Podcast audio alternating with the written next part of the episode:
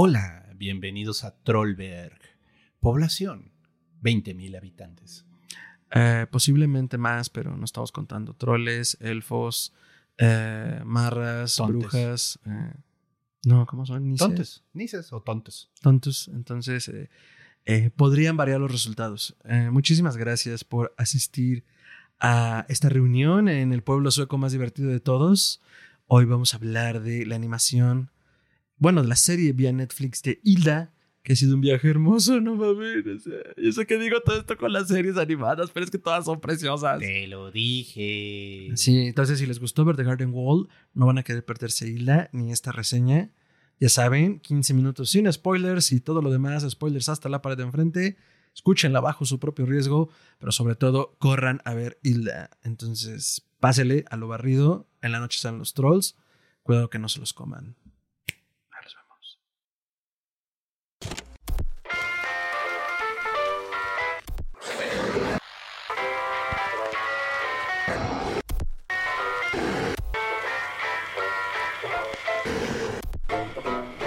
Es histeria colectiva.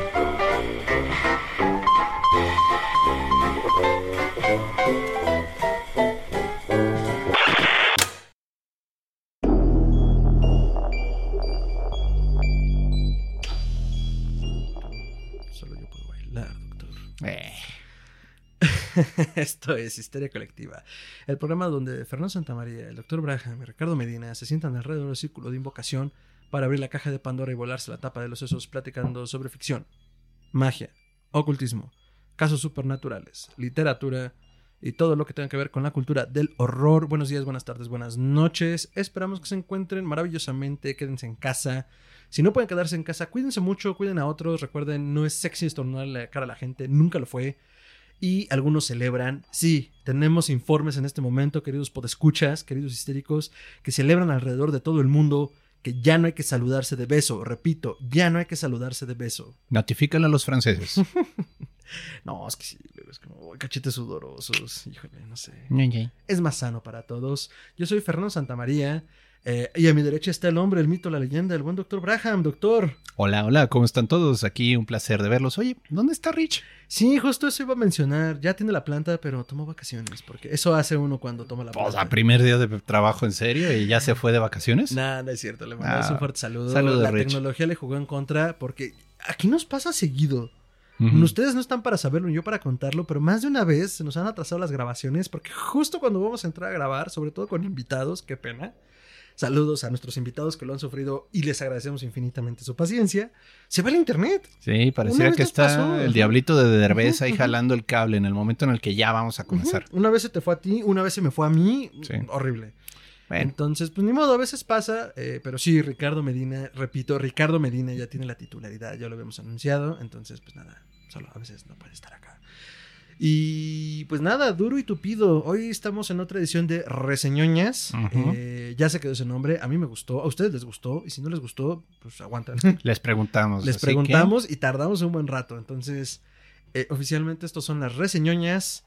Y pues nada, estamos a punto de iniciar a hablar de una gran serie. Una gran serie, doctor. ¿Cómo se llama esta serie? se llama Hilda, con H. Apareció en Netflix hace ya unos dos años y medio. Y la verdad es una maravilla, es una historia muy inteligente, con bastante corazón, basada mucho en el folclore europeo del norte de Europa eh, y pues bastante interesante en el modo en el que manejan los trabajos, los criaturas, los espíritus, los monstruos incluso. Sí, es una serie maravillosa y digo, yo sé que lo digo recurrentemente normalmente con las series animadas, pero es que no mames, han hecho unas cosas impresionantes los últimos años, o sea, desde Hora de Aventura, que ya llovió desde que se emitió por primera vez, pasando por Infinity Train, Over the Garden Wall, eh, Midnight Gospel, eh, o sea, sí, por- pero también pues, recordemos que eran más bien fragmentos del podcast, perdón, animados, ¿no? No Sí. quedó mal, quedó muy bien, pero no hay precisamente una línea narrativa. Armaron una, pero a mí me gustó. Entonces, hoy llegamos con Hilda, primera temporada, hay que decirlo. Obviamente, había un montón de veces que el doctor me la recomendó y apenas la vi, porque así fue yo. Pero no mames, o sea, desde el capítulo 3 me tenía llorando. de, es que es muy bonito todo. Pero en un punto en que, eso, en el que yo no entendía por qué. Sí, Te mi- pega, te llega. De nuevo, recuerden, estamos en esta parte en donde no hay spoilers, pero yo sí les quiero decir algo básico de Hilda. La relación de Hilda con los seres sobrenaturales es la correcta. Sí.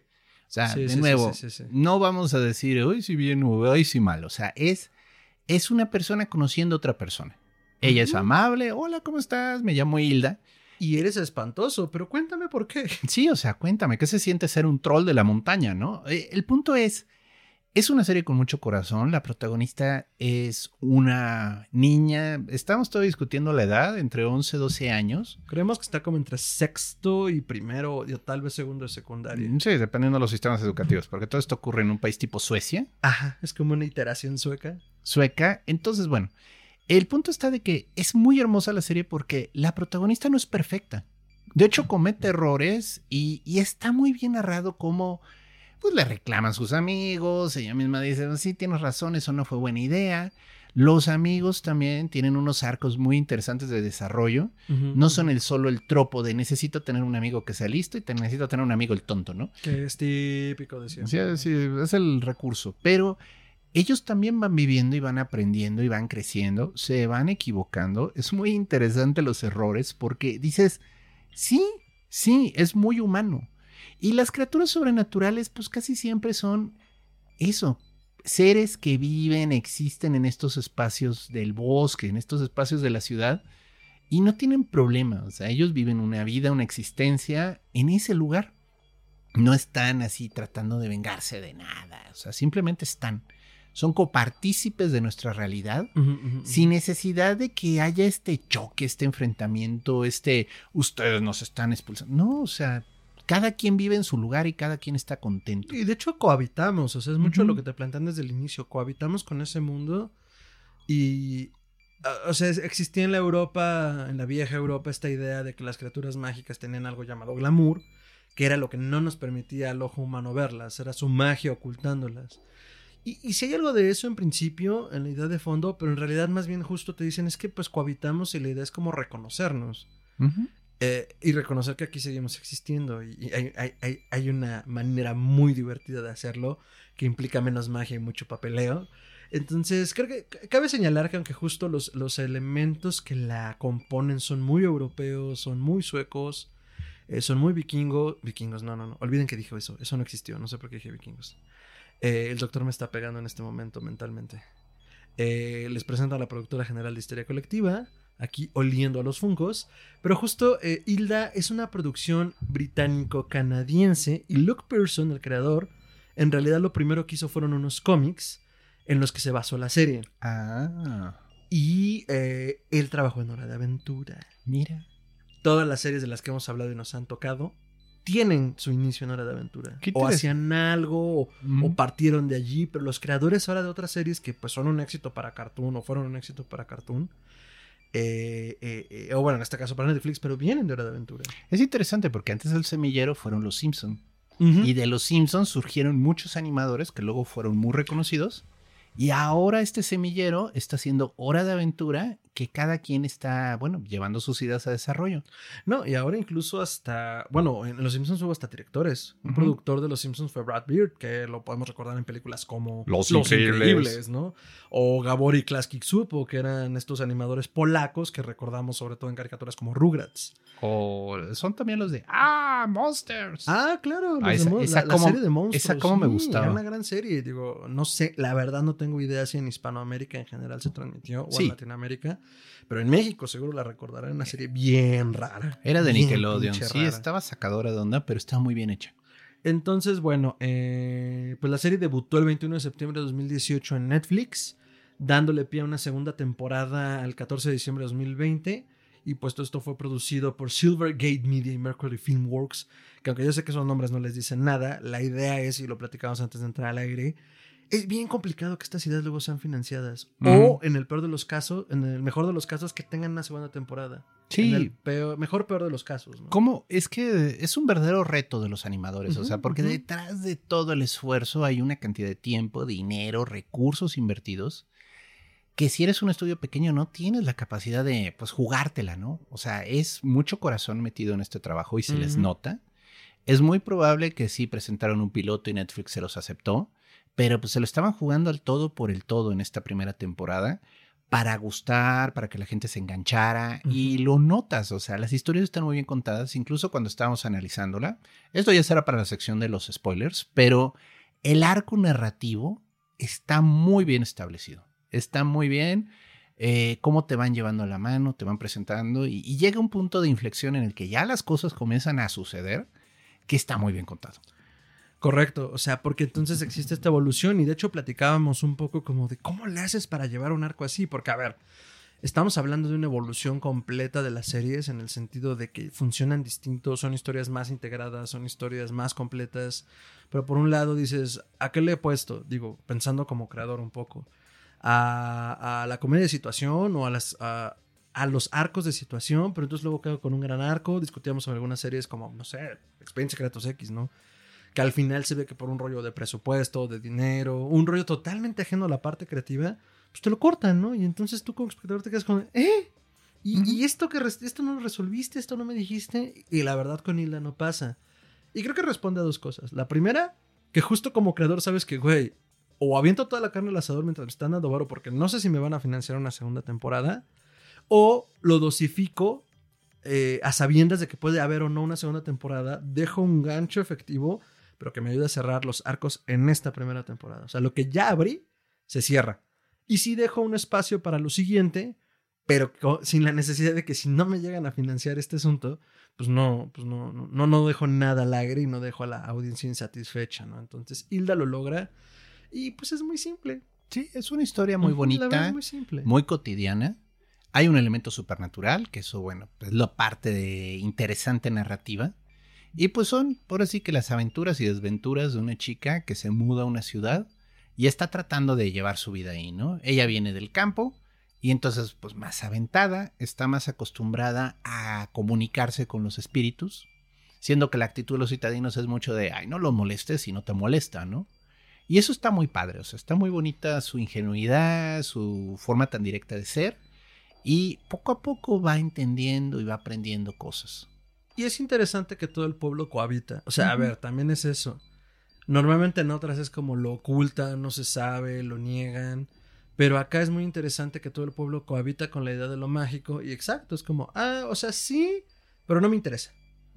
E Hilda más bien sí gira a prestar atención. Entonces, este, pues la magia es algo cotidiano.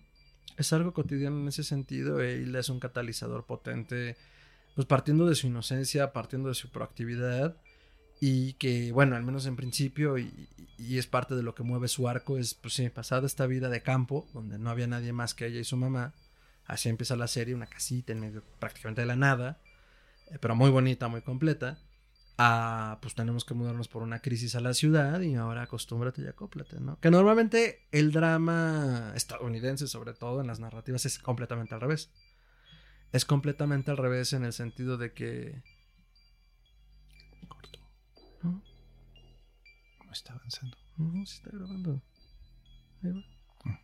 Mientras esto esté rojo, no te apures. Ah, bueno, perdón. No te apures. Seguimos. Bueno, entonces, este sí, es un arco narrativo Es muy un arco interesante. narrativo interesante porque es inverso, en el sentido de, eh, normalmente es la historia de, ah, sí, la chica o el chico de ciudad se tiene que adaptar a la vida rural. Entonces, tanto nos sacan de contexto como que nos cambian eh, la dinámica, ¿no? No, o sea, yo no quiero ir a esa sucia ciudad, lo dice textualmente en algún punto Hilda, y bueno, es bonito cómo se va acoplando y cómo se va encontrando a sí misma en este viaje necesario derivado de una gran crisis, ¿no? Entonces, eh, doctor, calificaciones a Hilda. Pues bueno, eh, me encantó esa serie. al menos la primera temporada se lleva 10 sombreros puntiagudos de elfo de 10. Eh, sí, eh, yo voy a también cerrar con un 10 redondo porque a mí me encantó cómo manejó todo. Genuinamente yo no le veo fallas. Si las tiene, pues bueno, a lo mejor se las veré después cuando se le empiecen a ver las costuras.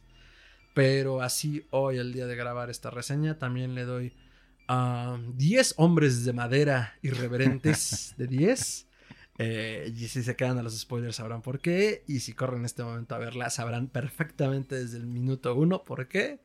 Pero bueno, eh, esas son nuestras escalas de calificación. Ahora ya tiene un rato que no calificábamos algo así, ¿verdad? Sí, con la animación solemos ser muy amables, ¿eh?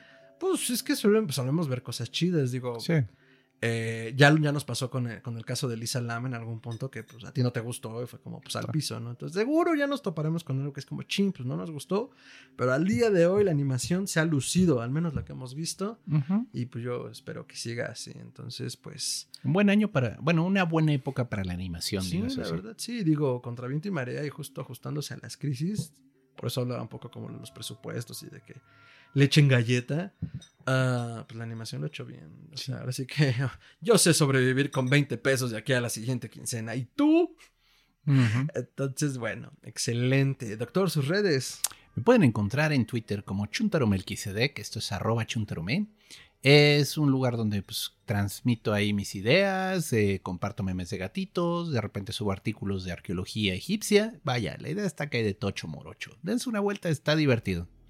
Excelente, doctor. A mí pueden encontrar como arroba mantrasaya. Eso es con y la tiene doble al final. En Twitter y en Instagram, en Facebook. Como facebook.com diagonal mantrasaya. Igual con y la tiene doble al final. Ese es mi tag. eh, y bueno, pueden seguir Historia Colectiva Podcast en todas sus redes como Historia Colectiva Podcast. Podcast.histeria en Instagram. Podcast Histeria en Twitter. Facebook. eh, Facebook.com diagonal podcast histeria. Y pueden hacer llegar sus comentarios, añadiduras, sugerencias, críticas y memes de gatitos a las cajas de comentarios de las diferentes redes o a histeriacolectivapodcast.gmail.com. A veces tardamos un poquito porque los googles del piso 666 se sindicalizaron, pero eh, no pasa nada, les contestamos lo antes posible. Eh, y pues si no, ya saben, los- la onda más directa siempre pueden ser mensajes directos. El correo eh, ya casi nadie lo usa, pero es padre tenerlo de forma institucional. Y pues nada, esa fue nuestra reseña sin spoilers. Si deciden ver Hilda, pueden correr en este momento, pónganle pausa. Porque pues sí, vienen a verla después de, de- de- la reseña, después de ver Hilda. Y si no les importa spoilérselas, pues quédense. Entonces, entramos en spoilers en 3, 2, 1. Doctor. Hilda, Spoilers, 2018. spoilers. Increíble serie, una animación muy interesante. Hay unos juegos creativos entre cuando se alejan y se acercan los rostros de los personajes que nos Ah, encantaban. sí. Se ven así diminutos y con los ojitos chiquitos de puntitos, o sea, Y de palitos. y de palitos, o sea, manejan ese tipo de juegos de perspectiva.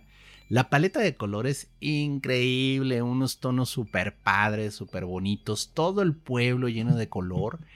Una cosa que nos llamaba mucho la atención a Feria a mí era la diversidad étnica. O sea, el pueblo de Trollberg está lleno de gente de todo tipo de lugares. Entonces ves gente con este jibaj, que ves asiáticos, ves todos, o sea, no hay un problema de, ay, puro blanco, ¿no? O sea, se ve de todo, tocho morocho. Eh, muy bonito, la música está increíble, está muy bien llevada la animación con las pausas dramáticas, con los cambios en la música. Todo la verdad en la serie así, desde un punto de vista del análisis de cómo se estuvo haciendo, muy bien hecha, muy bonita.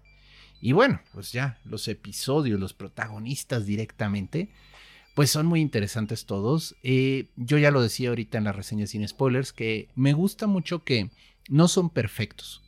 Tenemos esta, eh, pues es un bagaje cultural de los 80s y los 90s, en las que el protagonista casi siempre era perfecto. Ujú, ujú. Y sabía resolver las cosas, siempre había una solución, usaba el poder de su ingenio y todo bien. Nunca. El poder de ser un hombre blanco. Quizás. Pero bueno, el punto está de que aquí no. Aquí la protagonista es muy aventada, es muy aventurera, se mete en problemas y la verdad a veces los problemas no son sencillos de resolver. Y ella misma luego dice, la regué, debí de haberte avisado, debí de haber pedido ayuda, esto no fue inteligente. Vaya, es una caricatura, entonces no hay finales trágicos, pero sí hay momentos que rayan en lo macabro. O sea, por eso está en este podcast ahorita, porque Correcto. yo le decía a Fer, es que sí tiene que ver con lo sobrenatural, sí tocan criaturas del folclore este, de esos países, pero además lo manejan de una manera amigable y no dejan de ser peligrosos, o sea, sí les sientes el riesgo en algunos de los encuentros que tienen. ¿A ti cuál es el que más miedo te dio, Fer? De todas las criaturas que hubo, bueno, es que también, a ver, en los primeros episodios es como muy afable, te abraza, te, te- es bonita. Después comienzan estos conflictos que son cotidianos, pero pues da el elemento sobrenatural, ¿no? Ahora, de los monstruos que han salido, el que más me dio puyeye, curiosamente en el episodio del gigante de medianoche, el gigante es benévolo. Justamente plantean la existencia de una raza gigante, que cuando todo se hace más pequeño en el mundo, pues el mundo les queda pequeño. Y, y- y es padre, porque por un lado dicen, güey, es que ellos cuidaban a la humanidad. Pero por el otro, pues de repente la humanidad no entendió su función y los corrió literalmente del planeta. Pero bueno, volviendo al punto, este gigante comienza a aparecerse en la medianoche y como que me perturbaba. Mm. O sea, al final, insisto, el gigante es noble, tenía una misión, venía por algo muy práctico, que era encontrar pues, a, su, a su pareja en ese sentido, como de, güey, es que ¿dónde están todos? ¿Dónde está esta chica que pues era mi pareja? Pero aparecía de medianoche, como que los veía, como que no, y como que, no sé, era espectral en muchos sentidos. Sí, sí, sí. Entonces su presencia a mí me, me, me perturbaba. Y porque además, pues era como, no, es que yo te llevo esperando cuatro mil años. Yo, no mames, pues qué edad tienen. No, pues, más Entonces- allá de lo contable. Correcto, entonces pensar en esta onda más allá del tiempo, porque así de raro soy, es lo que me movió mucho de la criatura. Mm, yo creo que sería esa, yo me quedaría Mm. con ese. ¿A ti? A mí el rey rata. Ay, no. El rey rata, digo, es una leyenda europea real. Y si es un fenómeno que ocurre, no busquen rey rata en Google, no se lo recomiendo, es una foto espantosa. Pero creo que sí debes explicar qué es. Pero el rey rata es un fenómeno que ocurre de que por el excremento y la suciedad, Y la sangre. toda una colonia de ratas queda unida por la cola. Entonces tienes esta bola de ratas todas pegadas por su cola y no se pueden separar. Entonces tienen que convivir, aprender a vivir todos pegados. Y bueno, pues cuando los encontraban en la Edad Media, pues les llamaba la atención ese animal horrible de muchas ratas, ¿no? Entonces lo llamaron el rey rata. Es una leyenda antigua. Y bueno, aquí lo llevan en otro contexto, pero aún así cuando aparece el rey rata, sí está macabro el señor. Sí, la neta no me acuerdo del rey rata. Ese me da asco pensando en la historia que tiene. Sí, sí, pero da cosita. Ajá, ajá, sí, no, y el rey rata se sabe todos los secretos de la ciudad. Porque las ratas oyen todo, entonces Están eh, en todas partes. si necesitas el secreto de alguien, hay que ir con el rey rata. El rey rata comercia con secretos. Bueno, y el que me perturbó tal vez un poco más es justo el, el- el- el hombre de madera. Y el hombre de Por madera es muy raro. Es muy raro. Ajá. A mí no me perturbó, pero es raro. A mí me perturbó la cara, porque yo tengo una bronca con las caras sin, ro- Ah, sin rostro o las cuencas sin ojos. Ok, ok, ok. Pero esa es una muy mía. Pero ese, güey. es muy raro. Es un personajazo, o sea, es el. eh, Todos tenemos un amigo como el hombre de madera. Ese es el punto. O sea, cínico, abusivo, respondón. Y, y parece que le vale madres todo. O sea, es muy simpático el hombre de madera. Que no, No, pero sí. pero no muestra afecto. O sea, No, es no, una persona nada. rara. O sea, hay un juego de cartas en el que Hilda está perdida en el bosque y se encuentra el hombre de madera jugando con unos duendes. Y el maldito hombre de madera la apuesta. Antes de que sepa Hilda ya la perdió y un gigante se la lleva. O sea, es Un así como, gigante del bosque. además. ¿Qué onda? O sea, ¿por qué? ¿Eres mi amigo no? No. No. Bueno. Pero o- así, así sí, de cándido el güey, ¿no? Sí, quizás. No sé. ¿Importa? ¿Acaso? Perdí, ¿no? Pero luego te das cuenta que en realidad era un plan de ese güey para robarle cosas al gigante. Ajá. Al gigante del bosque. No, mira, es que pues, la neta perdí a propósito. Porque necesito que me ayudes a recuperar cosas que perdí en el juego de cartas. Ajá, tus cosas. Tal vez. ¿Algunas? No sé. Es muy bueno. Eh, es- o sea, tiene momentos muy macabros. O sea, la casa, que no te dejaba salir. Mm, No mames. Sí, Sí, sí, sí, eso sí. "Ay, oye, eso se podría ser una historia de horror, o sea, bien contada. Las maras, que son estos espíritus que se alimentan de las pesadillas. Pues son como, primero como espíritus del bosque, pero luego te das cuenta que son adolescentes, que son espíritus por alguna razón. y disfrutan comiendo pesadillas, o sea. Pues como cualquier adolescente, doctor. mm, sí, bueno. Hay algunos comentarios ahí, unos guiños a lo que envuelve ser adolescente. Ujú. La amiga de Hilda comienza a tener este desencuentro con ellos, Frida se llama. Frida, una chica afrodescendiente. Sí, muy inteligente, muy perfecta, tiene una crisis porque las cosas ya no le salen bien y, y deja de ser amigo de ellos, o sea, y eso de me cambió por otra persona, ¿quién no ha tenido esa crisis? O sea, es horrible, se siente bien feo de, ay, este amigo ya no es mi amigo, ya, ya tiene otros amigos. Y es que cuando eres niño, porque, bueno, estás en esa transición, en la adolescencia te vale madre todo. Y, o, o sea, no, pero no, no, haces un, no haces un desastre por eso. Pero eh, de más niños solo es como, ay, solo me dejó de hablar, ¿por qué pasó esto? Y te quedas con eso, porque así somos los niños, entre torpes y crueles, solo dejamos de ver a las personas y no entendemos pues, cómo funciona porque no sabemos. Pero ya de más grande, el adolescente promedio, pues es la actitud nefasta y cínica, protegiéndonos de lo que nos hace daño, justo de esas cosas. Entonces juegan con eso dándole un toque sobrenatural y se vuelve muy divertido. Sí, sí, a mí me mató de risa cuando tocan en una puerta y sale una de las maras y resulta que tiene una casa y su mamá, ay, sí, qué gusto que traen esto y les voy a donar esto para su venta de caridad. O sea, y es, no es un monstruo, tiene una casa, tiene una mamá y la mamá se ve muy linda. Vaya, y, hasta tiene un momento en el que la mamá está regalando un osito de peluche y, ay, mi osito. O sea, es, son humanos, o sea, es lo divertido. Tienen un factor humano muy divertido, muy personal. Yo creo que todos los seres que aparecen en esta serie tienen un lado muy humano, ¿no? O sea, tienen sentimientos, se preocupan por algo, aunque sea muy sencillo, pero les importan cosas y todos reaccionan de una manera esperada, ¿no? Y hay un factor Ay, perdón. Hay un factor familiar. Porque justo ahorita que decía, se preocupan por algo. Más de uno de los personajes, sobre todo de los fantásticos, están buscando algo, sobre todo alguien que quieren. ¿Los espíritus del clima?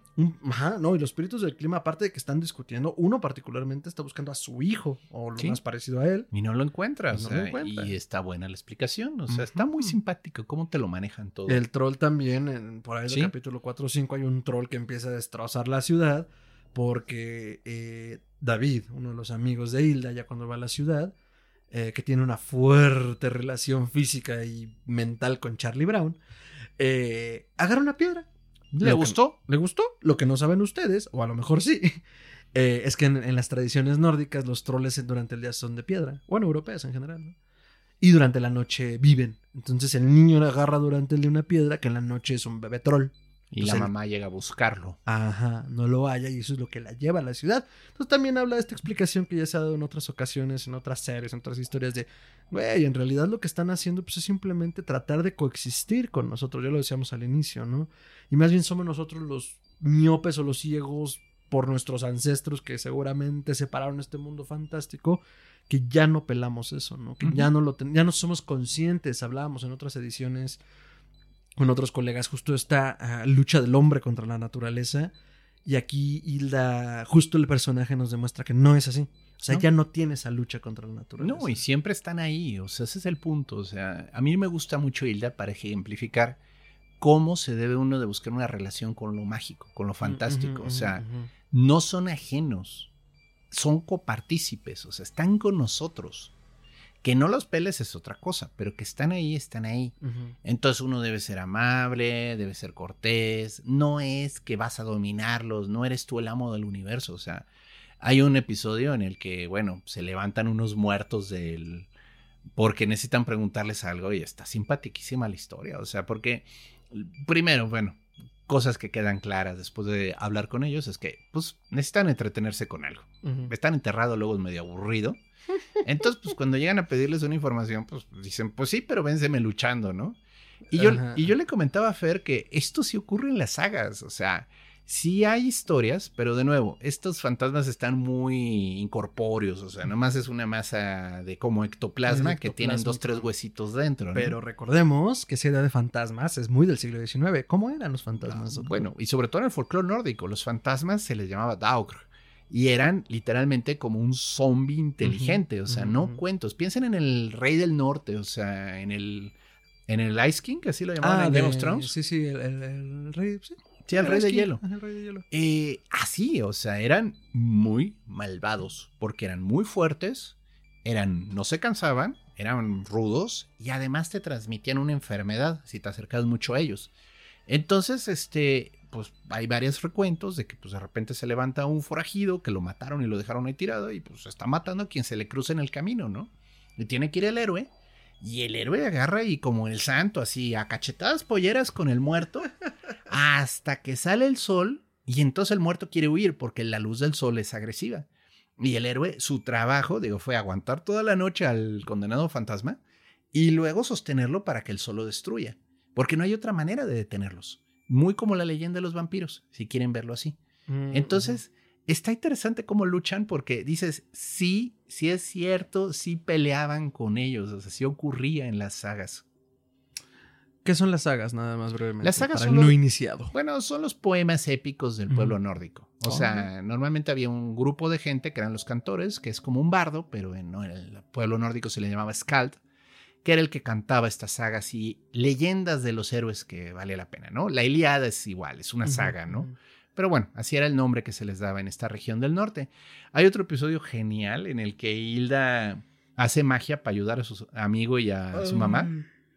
Y cuando, increíble. Y cuando ya están leyendo así el cómo deshacer esto, dicen, la bruja debe de hacer esto. Ey, pero no tenemos una bruja. Hilda. Eres una bruja. Hiciste el hechizo, tú eres la bruja. Creo que sí, quiero abundar un poco en este porque además hay unos ratoncitos muy tiernos, pero muy cabrones. Muy macabros. roban el alma. Y la idea es que con estos ratoncitos ella puede ayudar a, sus amigos a que obtengan lo que quieren de una forma talentosísima. Pero lo que no leyó en la letra pequeña era que eh, pues estaba robando el alma poco a poco pero Hilda se estaba robando el alma a través de los ratones. Porque el libro de magia se llamaba Cómo conservar a tus amigos. Cómo tener amigos y nunca perderlos. Y nunca perderlos. Algo así. nunca te decía cómo. O sea, cómo los ibas a tener, pero que los ibas a conservar era un hecho. Oh, sí. Y vaya, este, pues, igual agarran niveles bastante macabros, que eso se pudo haber convertido en una historia de terror por sí sola. Porque sí, estaban perdiendo su alma. O sea, su mamá y su amigo, que vaya, consiguieron lo que querían. La mamá consiguió ese contrato para una campaña de diseño. Que era diseñadora gráfica. O sea, me encanta tú, justo esos elementos que dices, pues, claro, o sea, sí, sí, ¿qué sería en el 2020? Sí, la pobre mamá no conseguía empleo, entonces estaba trabajando en una tienda de abarrotes, eh, ferretería. ferretería.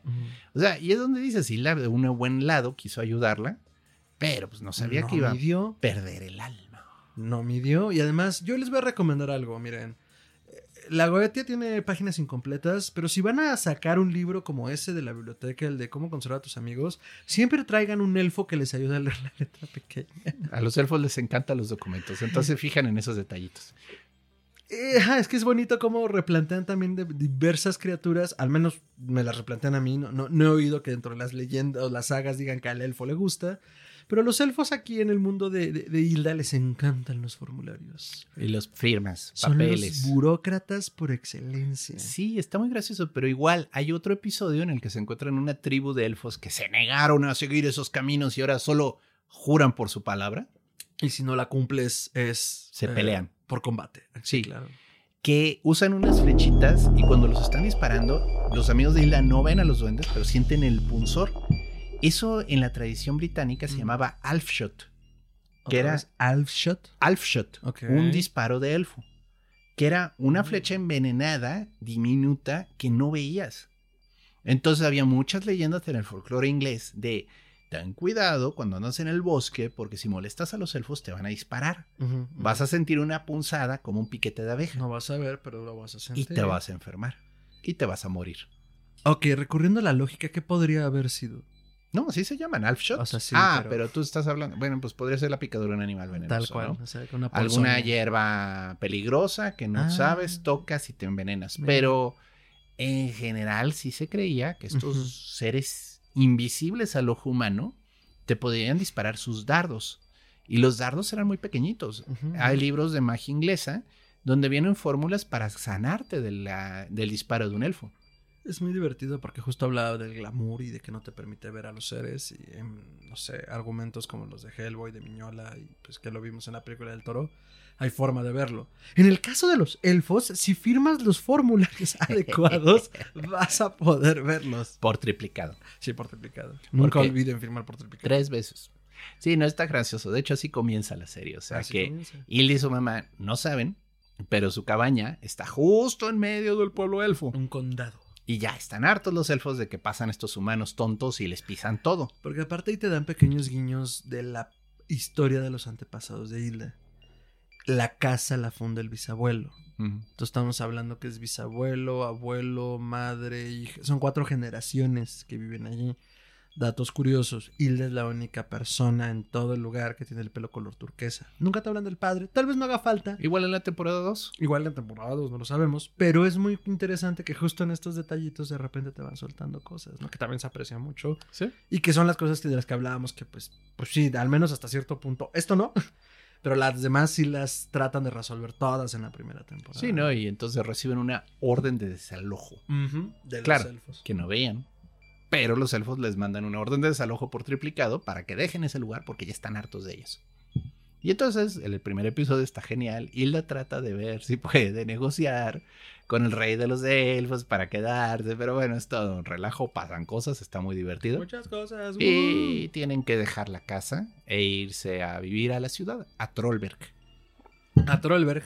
Que justo hablábamos de que existe toda esta comunión, que sí sabemos que existe lo mágico, optamos por ignorarlo.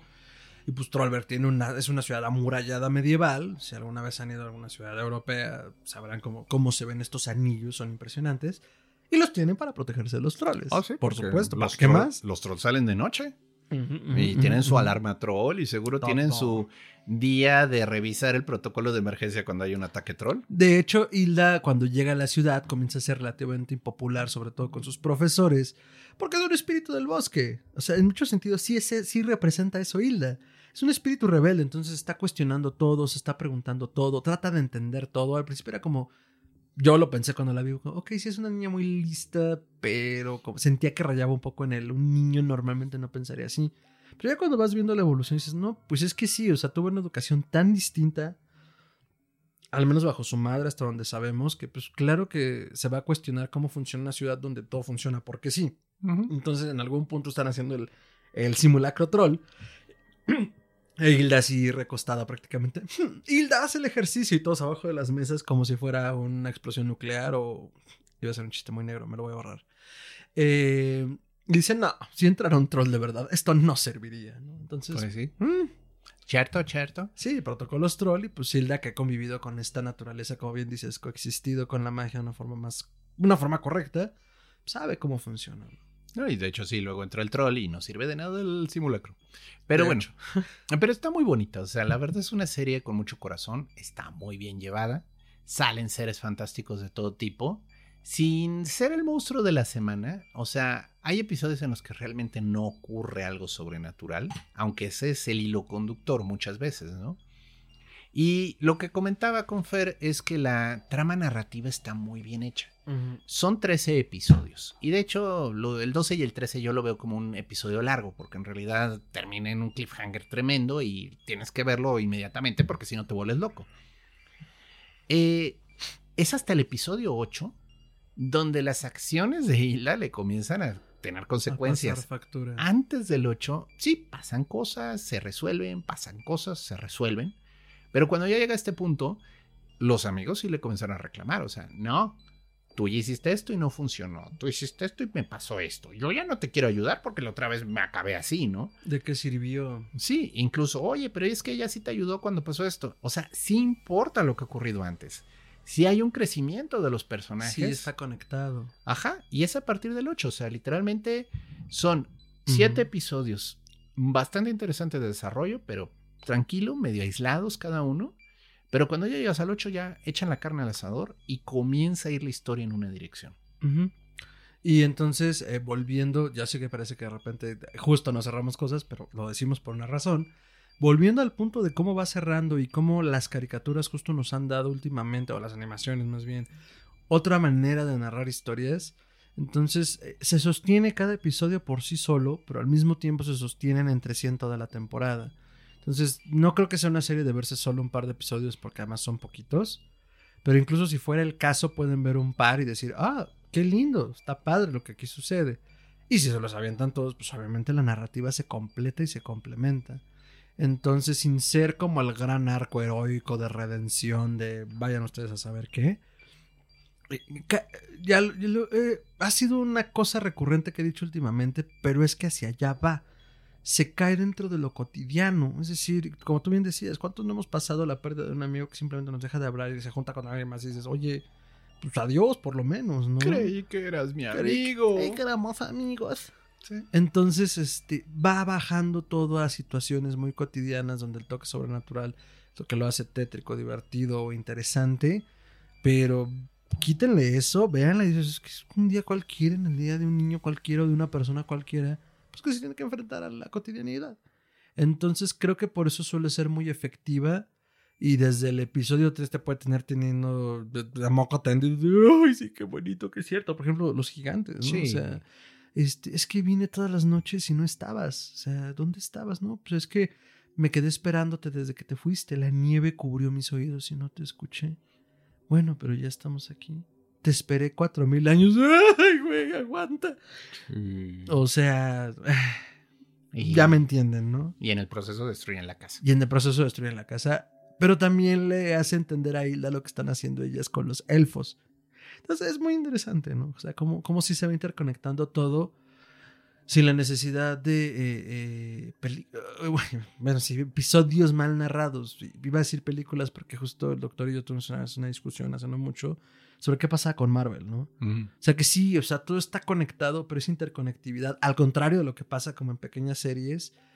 Eh, y bueno, guardando su proporción, digo, al final son pequeñas series, pero Marvel lo que ha hecho en muchos sentidos es romper la narrativa y darte pedazos, que se aprecia la interconexión, pero al final a veces hay pelis que sí no se sostienen solas. No, no, y queda muy Entonces, guangas. Ajá, quedan guangas y dices, ok, entiendo que es parte de un universo más grande, pero ¿qué son? ¿15 pelis fácil? Sin pedos del universo de, de la primera, de la fase de Infinity War. Ajá. Entonces dices, a ver, aguanta, o sea, ¿qué pasó con estas películas, estas series, estos argumentos que se pueden sostener solos? Sí, donde importaba ver la película, no todas las otras. Y digo, a, a que podría ser, ok, puedo ver todas las pelis, pero si me quiero aventar esta, no tengo ninguna bronca y puedo ver esa y no, no se va a acabar mi vida o no me estoy perdiendo de algo que necesite. Sí. Eh, un poco como los videojuegos también, ¿no? Que ya te ven todo por separado. Volviendo al punto. Yo creo que es una cuestión de narrativa, de buena escritura. Y e Hilda lo tiene.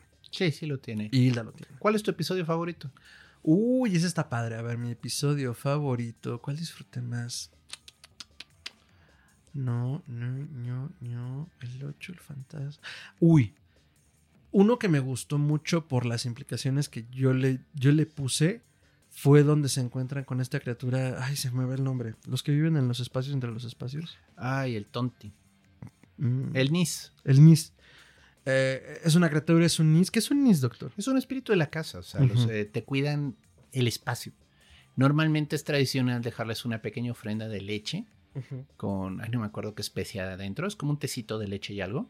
Ah, avena, les pones tantita la avena y, y dejas ahí, no tienes que estar diciendo es para ti, o sea, la dejas ahí como una Ya ofrenda y te mantiene segura la casa, te protege ladrones, te avisa cuando hay algún peligro.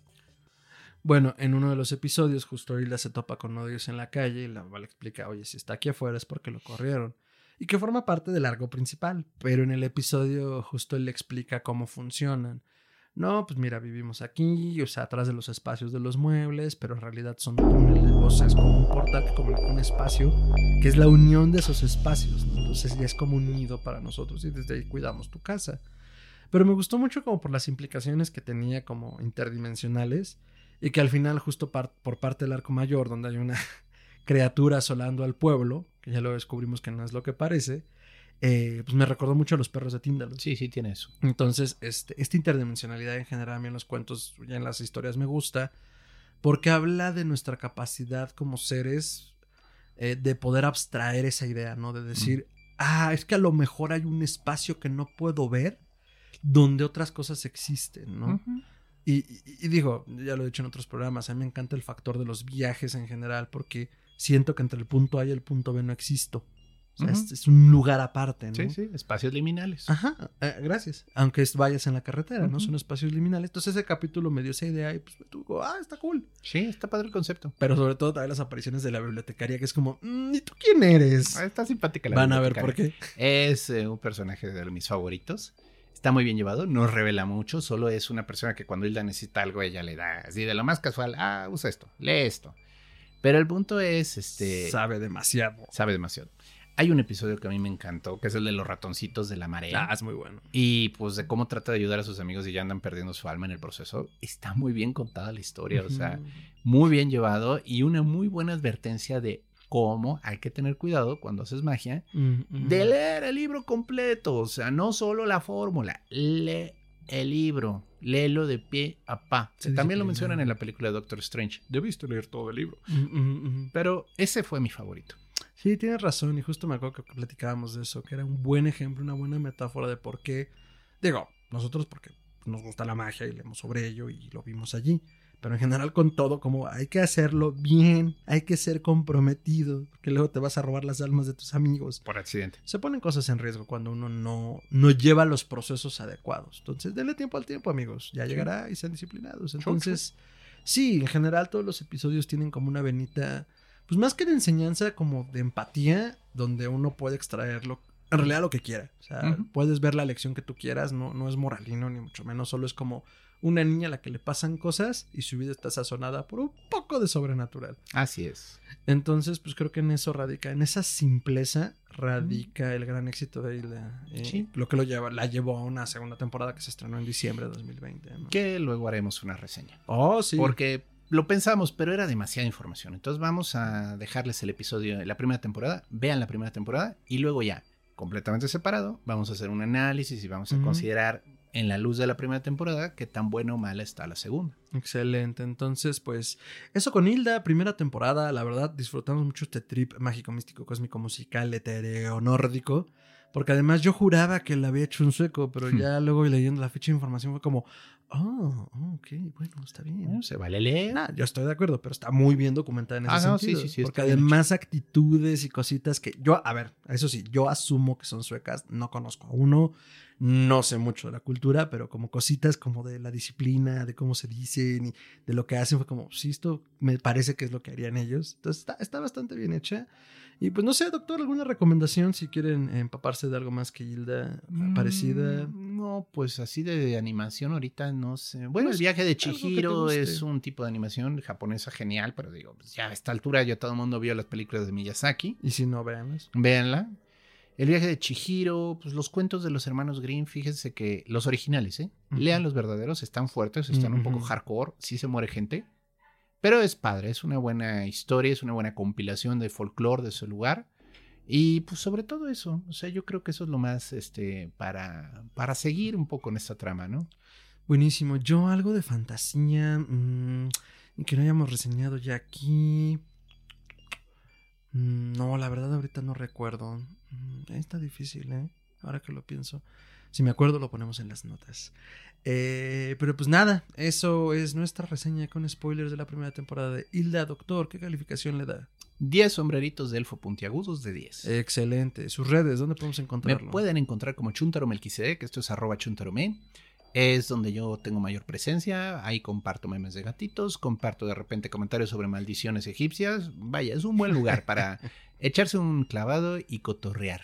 Excelente. Pues yo le doy a Hilda otra calificación de mm, ah, 10 gigantes tamaño montaña de 10, lo cual estamos hablando que es una gran métrica. Recuerden, las estadísticas son engañosas. Eh, pero bueno, 10 de 10. Y a mí pueden encontrar como arroba mantrasayas con el tiene doble al final, arroba mantrasaya en Twitter, en Instagram y en Facebook como facebook.com eh, diagonal mantrasaya, igualito, y la tiene doble al final. Y eh, pueden seguir Histeria Colectiva en todas sus redes como Histeria Colectiva Podcast, podcast.histeria en Instagram, Podcast Histeria en Twitter, eh, facebook.com diagonal Podcast Histeria en Facebook, por supuesto. Y en, perdón, en Histeria Colectiva Podcast gmail.com nos pueden escribir, también por mensaje directo, comentarios. Y este, en todas las plataformas de podcasting nos encuentran como Histeria Colectiva Podcast con ese logo.